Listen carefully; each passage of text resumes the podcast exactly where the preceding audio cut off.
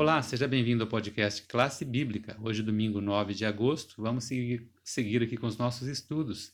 Hoje o Renan vai trazer para vocês a explicação dos símbolos da palavra de Deus, seguindo nos nossos estudos de como cumprir a nossa missão. Temos aqui cinco símbolos, né, Renan? Apresenta para gente. É isso mesmo. Bom dia para você. Hoje nós estamos dando um assunto muito especial e realmente são cinco símbolos. E a gente fala, nossa, símbolos, né? Mas de onde vem esses símbolos? Então hoje, é, a Bíblia, nós vamos ter uma aula imperdível de língua portuguesa. Por quê? Fica aqui com a gente, que eu vou explicar. Nós vamos tratar sobre alguns símbolos usados na Bíblia para descrever algumas funções da palavra de Deus. E para apresentar esses símbolos, a Bíblia usa a figura de linguagem que nós mais utilizamos no nosso dia a dia. Por isso que eu falei que vai ser uma aula de língua portuguesa também, tá? Nós vamos tratar de uma figura de linguagem, que é a metáfora. Nós usamos muito essa figura de linguagem no nosso dia a dia. A metáfora, ela enriquece o texto pois ela apresenta uma comparação implícita de um termo com outro. E mesmo que esses termos não se relacionem um com o outro, nós conseguimos entender o significado. Ficou difícil? Para facilitar, então, eu vou dar um exemplo para você.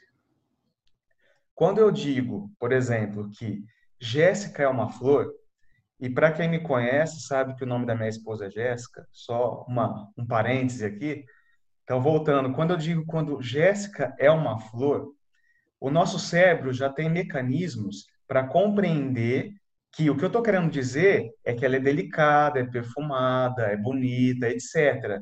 E não que ela seja literalmente uma flor. Essa é a figura de linguagem chamada metáfora. E aí, a Bíblia apresenta algumas metáforas também, que são esses símbolos, para nos ensinar o que a Bíblia é e o que ela faz.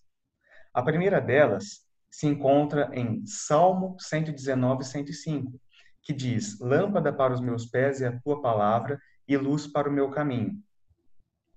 A relação que a Bíblia tem com a luz, por exemplo, é bem fácil de nós entendermos, porque é isso mesmo que ela faz.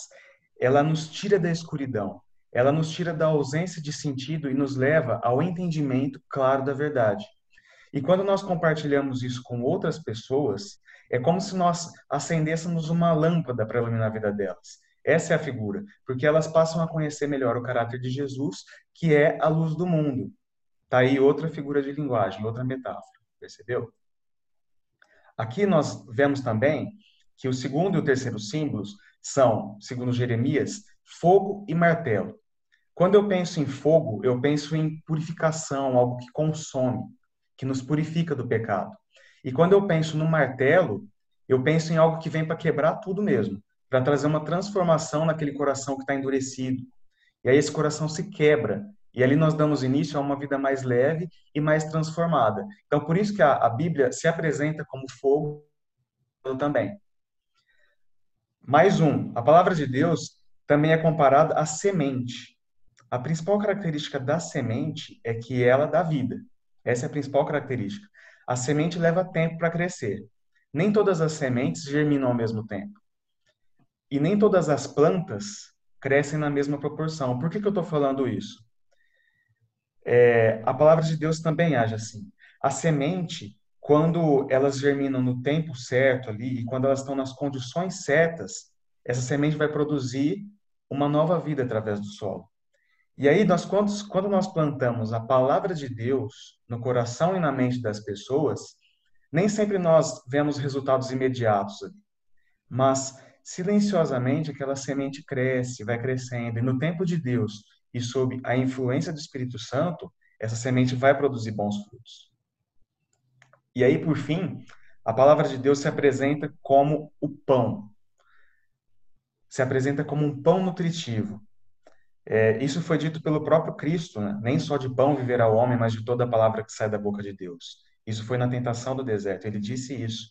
E aí essa comparação é, com o pão nos remete ao cheirinho do pão ali, né, ao sabor, ao é, a nutrição em si, né, que o pão nos dá, a energia que o pão nos dá. E pão é um negócio muito bom, né, gente? Eu sou fã de pão, pão é uma delícia. é, com cuidado, viu? Porque diferente da Bíblia, que não precisa ter moderação, o pão a gente tem que moderar um pouco para não, não engordar.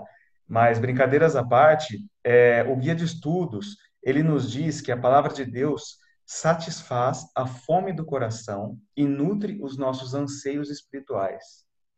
Quando nós compartilhamos as promessas da palavra de Deus com os outros e os ajudamos a descobrir que Jesus é a palavra de Deus, a vida dessas pessoas é transformada por sua bondade, é cativada por seu amor e é maravilhada com a sua graça e satisfeita em sua presença.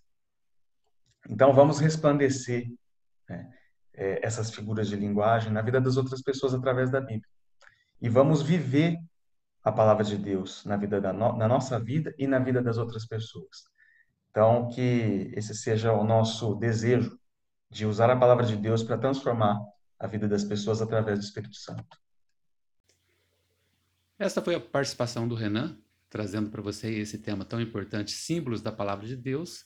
Espero que você aproveite toda essa simbologia para usar aí na sua missão de levar a Jesus, a Cristo às pessoas. Continuamos amanhã. Até lá.